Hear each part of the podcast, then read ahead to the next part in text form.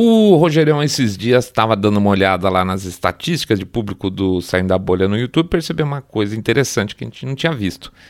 É, nosso público é um pouco mais velho que a gente imaginava, aproximadamente aí uns 80% tem mais de 35 anos. Parece que a, a turma mais nova ainda não entrou, então fico muito feliz que a gente tem muito lugar para crescer ainda.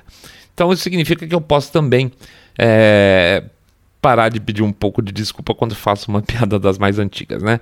Mas eu queria aproveitar essa oportunidade com essa informação para falar de um hábito muito comum para quem não é tão novo assim: ler gibi. Ler gibi. Mr. Way fala gibi. Eu falava, quando era pequeno, falava revistinha. Pai, compra revistinha para mim. Muito da molecada tinha essa de ter uma cesta, um lugar no armário que guardava os, os gibis. Eu vou ficar falando gibi aqui porque é mais fácil. Eu tinha uma cesta, por exemplo, do lado da privada do banheiro. E aí passava horas lá sentado até a perna dormir, não estava fazendo mais nada lá eu estava lendo ainda. Abre a porta, aquela coisa toda tal, e eu lendo gibi, não estava porra nenhuma. Apesar de ter então uma variedade grande de títulos, talvez não tão grande quanto hoje, não tinha como não colecionar também os personagens da Disney. Tinha gibi do, do, do Mickey, tinha do Pato Donald, tinha de todos eles, né? E eram muito legais porque você aprendia muita coisa, principalmente quando tinha aqueles almanaques, tinha umas histórias mais longas também, ou às vezes também tinha uns personagens ou grupos de personagens que assumiam personagens históricas. Eu lembro que eu acho que tinha uma do, sei lá, por exemplo, que a Margarida era Cleópatra e assim por diante. Então você acabava aprendendo um monte de coisa, de história, de geografia, e era muito legal. E por isso que era a perna da gente acabava dormindo na privada, né? Então, coisa doida, né? Como tudo muda. Eu, eu vocês terem uma ideia, o meu vizinho de porta no prédio, que eu morava no prédio desde pequeno, é, a gente gravava os, as histórias, tipo, cada um pegava dois, três personagens e a gente lia e gravava, meio que atuando assim tal, e depois ouvia. Então você lia, depois selecionava a história, depois você gravava, depois ouvia. A gente achava incrível isso, divertidíssimo. Eu não consigo nem imaginar porque a gente achava isso interessante. Dava risada pra caramba, mas dentro de uma perspectiva que no fundo tinha um tanto de aprendizado aí, coisa de outro planeta. Mas enfim, o que eu quero dizer é que ler gibi, é, além de ajudar na época a ler, a escrever, interpretar texto, tinha também, nesse caso dos almanaques, a chance de aprender alguma coisa. E não por outra razão, os pais sempre que podiam compravam gibi para os filhos, né? Diversão saudável. Está com gibi, um gibi de personagens da Disney, ou ainda mais, né? Na certeza era segurança para os pais também. Tempos mudam, né? Pois é, tempos mudam. Daqui a pouco a gente volta.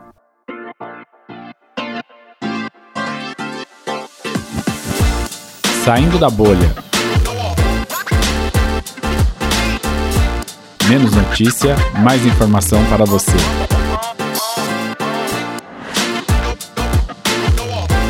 A Disney desce ao inferno.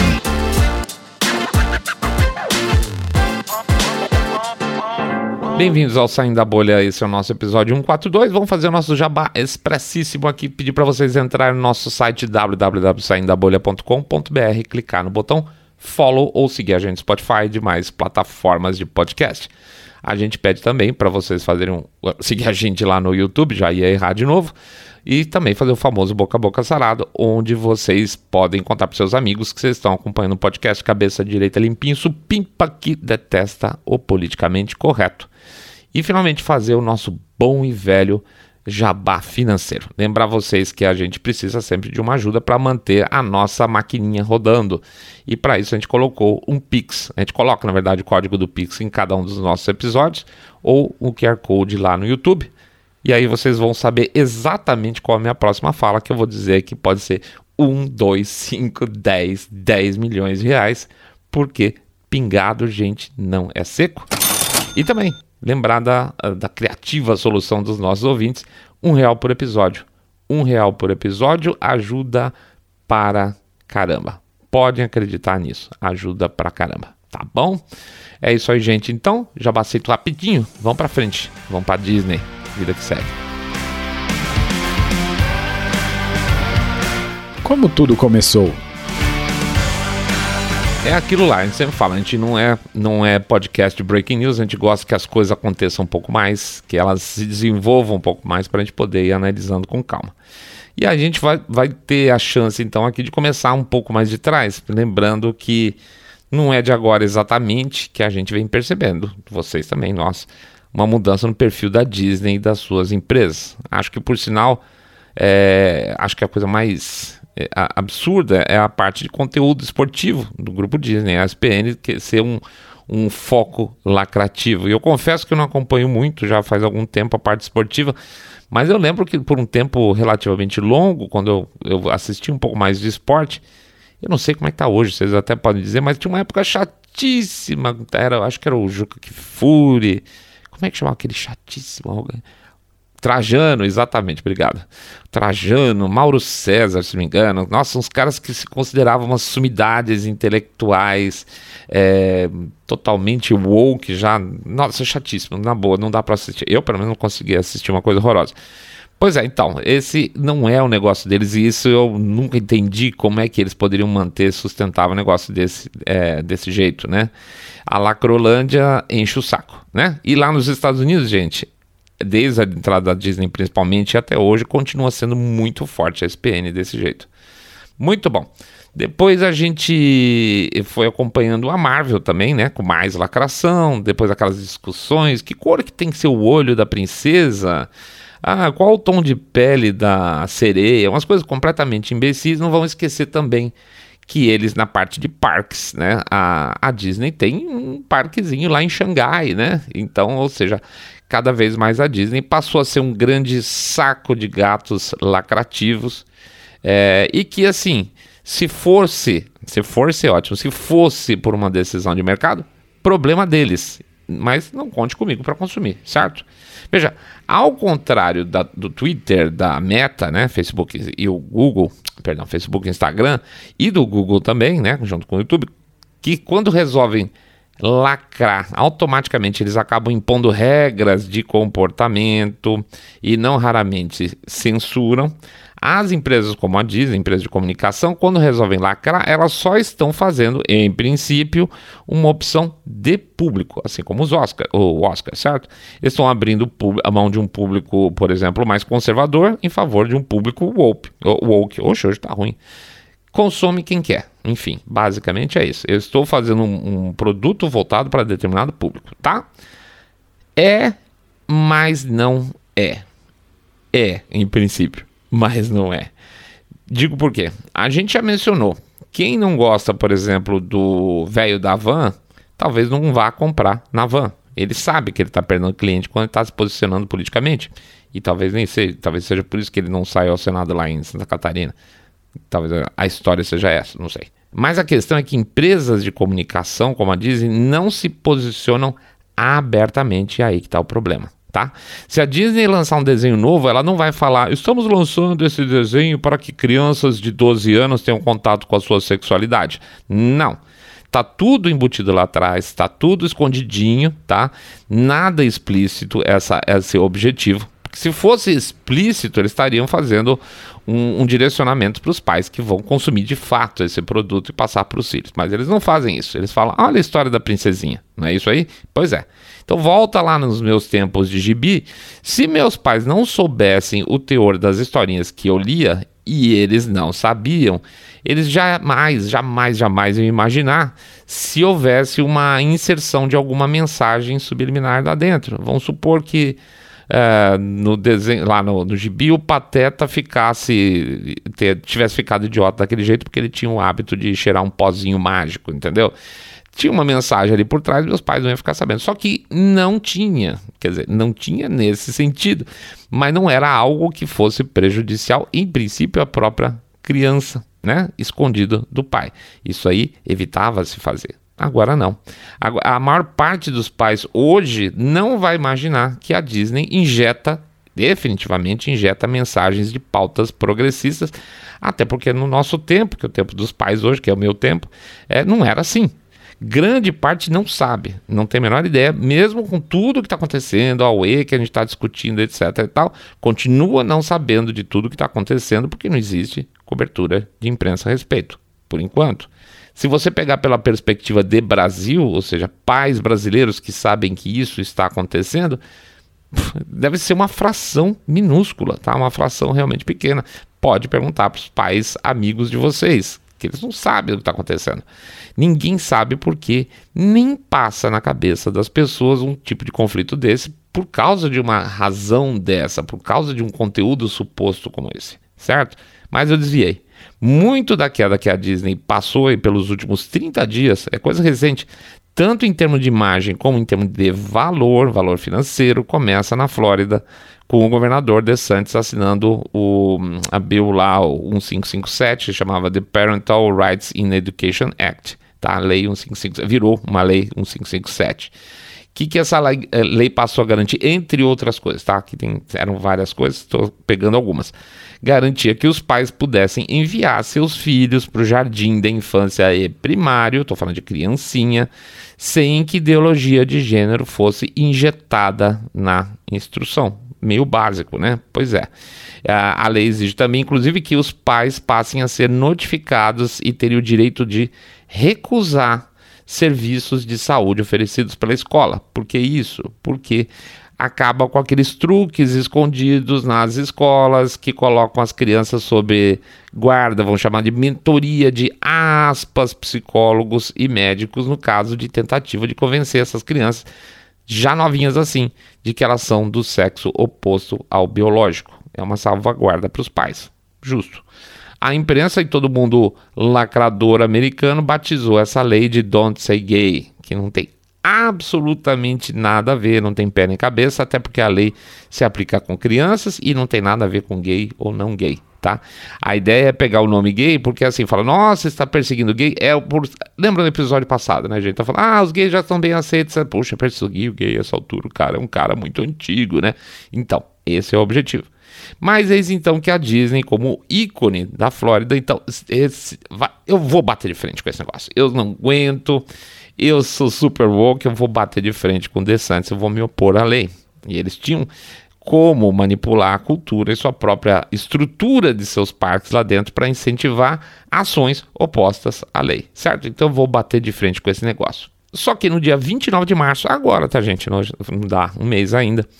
O Chris Rufo, que eu já falei algumas vezes aqui em outros episódios, que é um grande batalhador contra a Critical Race Theory, ele, no, o barato dele não tem a ver com a, é, essa queer theory, tá? O, o, grande foco dele sempre foi Critical Race Theory. Ele recebeu um vídeo com uma reunião interna, diz reunião de alto nível, é, sendo que diferentes é, executivos foram falando sobre uma temática de, um, de uma reunião chamada, que eles batizaram essa reunião de Reimagine Tomorrow, ou seja, reimagine o amanhã. Hum, dá para imaginar, né? Uma reunião então seria de planejamento que basicamente tinha como enfoque as questões de gênero. Primeiro ele apresentou o Chris Rufo, né? Ele apresentou a fala de uma produtora executiva chamada Latoya, lá da Disney, né? Latoya Ravenel, dizendo que a sua equipe estava implementando uma agenda gay nada discreta e que estava regularmente, aspas, adicionando queerness à programação infantil. Lembra do nosso episódio, né? Até foi bom de ter invertido, esperado um pouco fazer esse da Disney.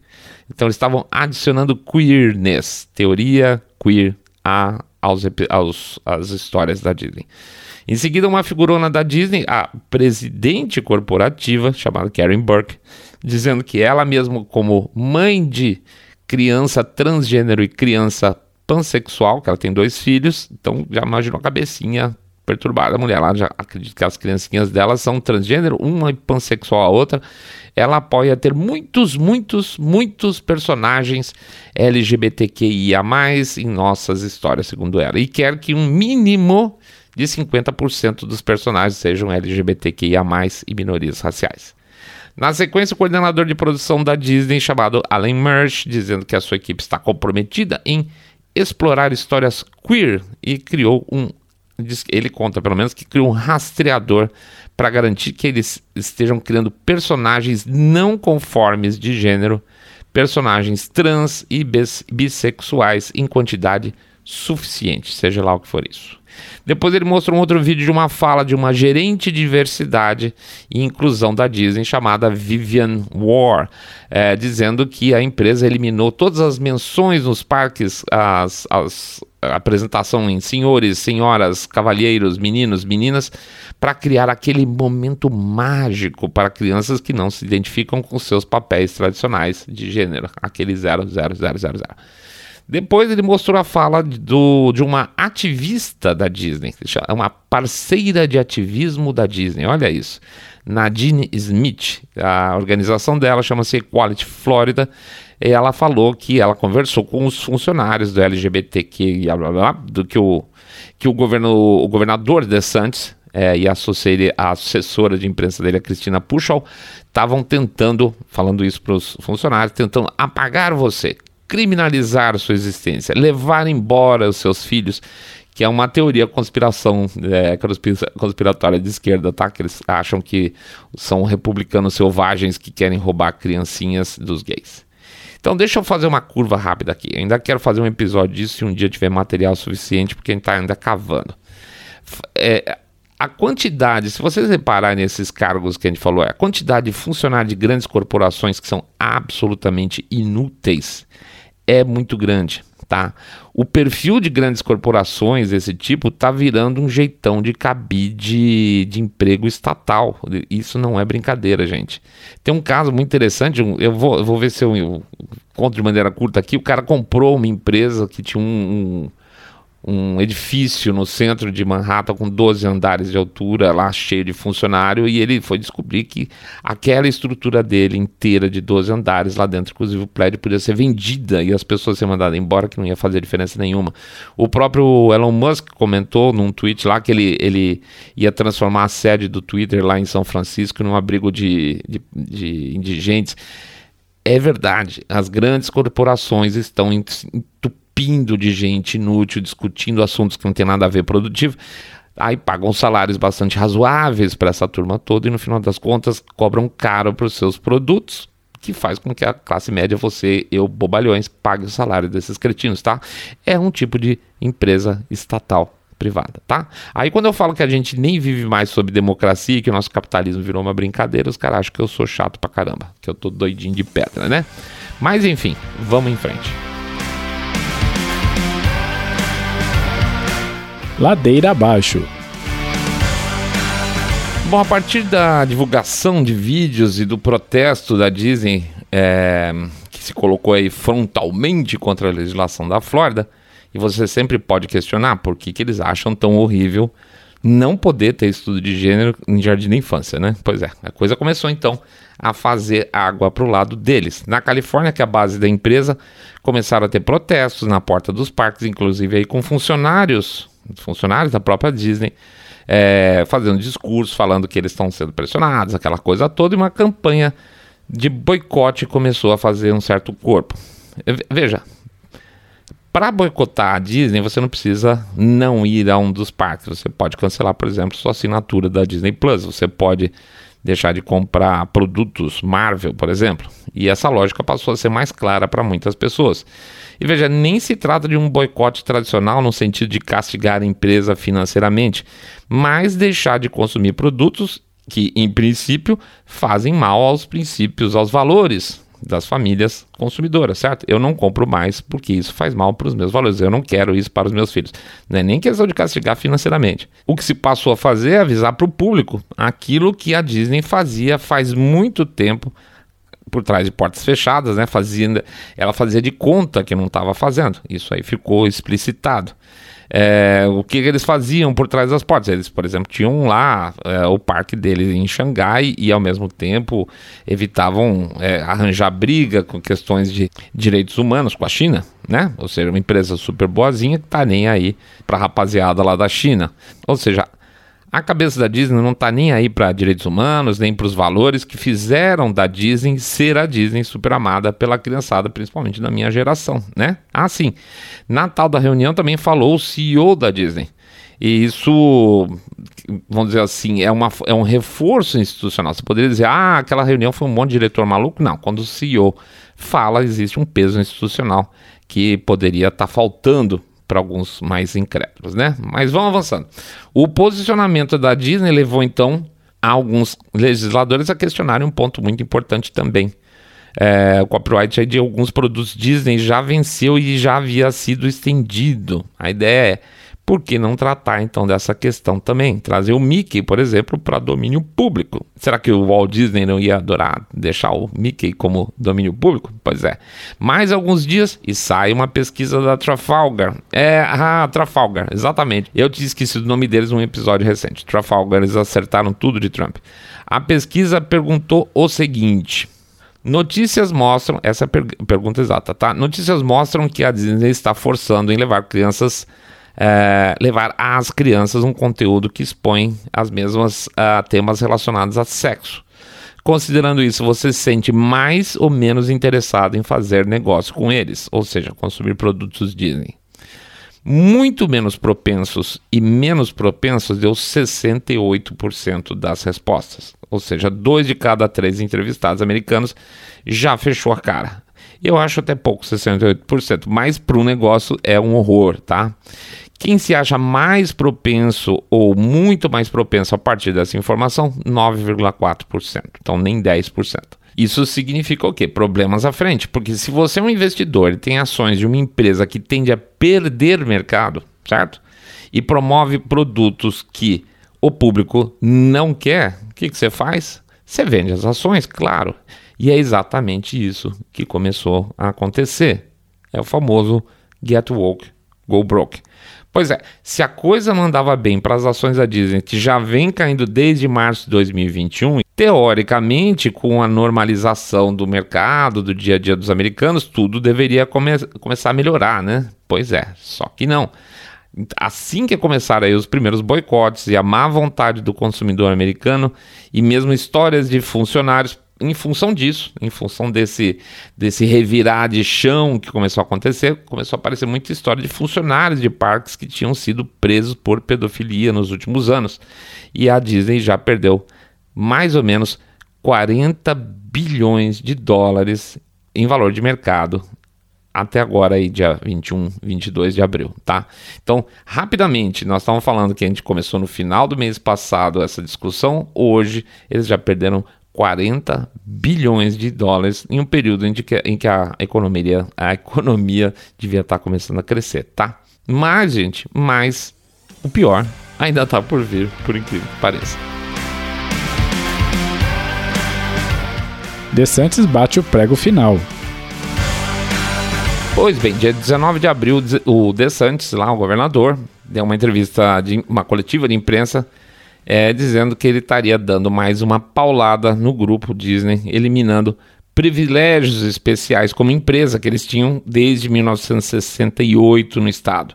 Esses privilégios davam para ele, é, para o grupo, liberdade de atuação, tá? um excesso de liberdade de atuação para viver em várias situações à margem da legislação estadual e principalmente benefícios fiscais. Mas ora vejam só. Então pense o seguinte: a Disney se beneficia de toda a estrutura estadual da Flórida para obter seus lucros, certo? E agora, um conjunto de executivos não eleitos pode sair dando pitaco e bater de frente com as autoridades eleitas? Hum, pode. Poder pode, claro. Mas é o preço político da coisa, gente. Se a empresa atua como empresa, ela vai conversar com quem? Com o mercado. Se a empresa atua como política, como um ente político, ela vai disputar, disputar seu poder com políticos. E entrando nesse campo político, político partidário principalmente, tem que estar pronta para levar porrada. E levou. Resultado: é, essa, essa proposição de tirar os benefícios fiscais e de autogovernança que eles teriam lá na, na região caiu já no Senado dois, três dias depois de anunciado pelo DeSantis, tá? Então, sim, para mim, sem dúvida, eles merecem, mereceram tudo isso. Ah, meus amigos, não vamos tratar a coisa como um aumento de imposto, tá? Não é que o DeSantis está fazendo, mexendo com os impostos do, do Estado, etc e tal. Não, esse é um argumento relativamente comum quando se tira subsídio de grupos especiais de que está aumentando imposto. Não é o caso lá, eles estão tirando subsídio, tá? É, o Estado não está cobrando mais por um tipo de negócio. Capitalismo, gente, se faz com condições de concorrência igual para todo mundo. Não tem um diabo de uma vez que o Estado não se meta, ponha a pata e que ele não desregule as coisas todas. Como é que se pode afirmar que hoje, inclusive, esse monstro que está aí espreitando a molecada para injetar a cultura queer não começou de certa forma lá em 68, quando começaram a receber benefícios? Tá?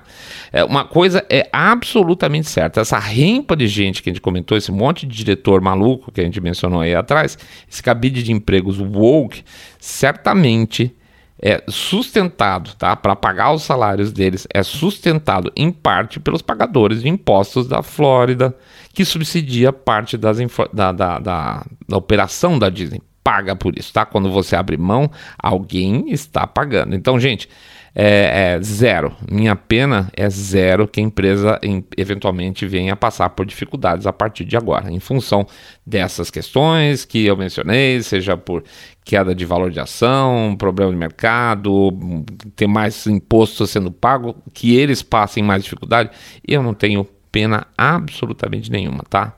E para falar a verdade, que pena que eu não curto Marvel, eu não tenho assinatura Disney Plus, mas pode apostar que se eu tivesse Disney Plus, por exemplo, já teria cancelado. No meu caso, não tem a ver com o fato de ter filhos para consumir esse tipo de material. Aí sim, no meu caso especificamente, seria de sacanagem mesmo, só para empurrar um dinheirinho a menos lá para dentro e ver esse bando de arrogantes cair mais rápido ainda. E que caiam bem rápido. Bom, é isso aí, pessoal. A gente agradece a presença de todo mundo. Faz agora o nosso jabá expresso dos, pedindo para vocês entrarem lá no nosso site www.saindabolha.com.br, clicar no botão follow ou seguir a gente Spotify, Podcast Addict, Google Podcast, Apple Podcast. Pede também para seguir a gente lá no YouTube. Clica lá no like, dá um, clica no sininho para ser avisado de notificação faz um comentário que ajuda nas nossas estatísticas e o YouTube dá uma força pra gente. Pede também para fazer um share desse episódio se vocês gostaram e fazer o famoso boca a boca sarado, contando que vocês acompanham um podcast cabeça direita limpinho, supimpa, que detesta o politicamente correto e a Disney dando pitaco em política. Pede também para vocês anotarem o nosso endereço do canal do Telegram. Vamos lá, bit.ly com y barra Telegram e Fembolha, bit.ly com y barra Telegram e Fembolha. E finalmente pede também aquela ajuda para fazer a nossa maquininha continuar funcionando. A gente deixa o código do Pix para quem puder ajudar a gente com uma doação. Esse código do Pix fica nos nossos episódios publicados nas redes sociais e o QR Code no YouTube. Lembrando que 1, 2, 5, 10, 10 milhões de reais pingado não é seco. Ou também a gente divulga a ideia dos nossos ouvintes. Um real por episódio, gente. Um real por episódio ajuda uma barbaridade, tá bom? Fim de semana, de novo, três vídeos. Gente, não conseguimos botar quatro vídeos no ar. Desculpa mesmo. Mas estamos lá. Conteúdo cheio de fim de semana, três vídeos, dois podcasts para vocês poderem consumir, ou agora já consumiram, ou durante a semana toda, tá bom? A gente fica feliz de poder, pelo menos, informar um pouquinho a mais aí, fazer a nossa parte. Grande abraço para todos, grande semana, muita paz. Vamos comemorar as nossas vitórias também, tá bom? Fiquem todos muito, muito mais super, super bem. Saindo da bolha.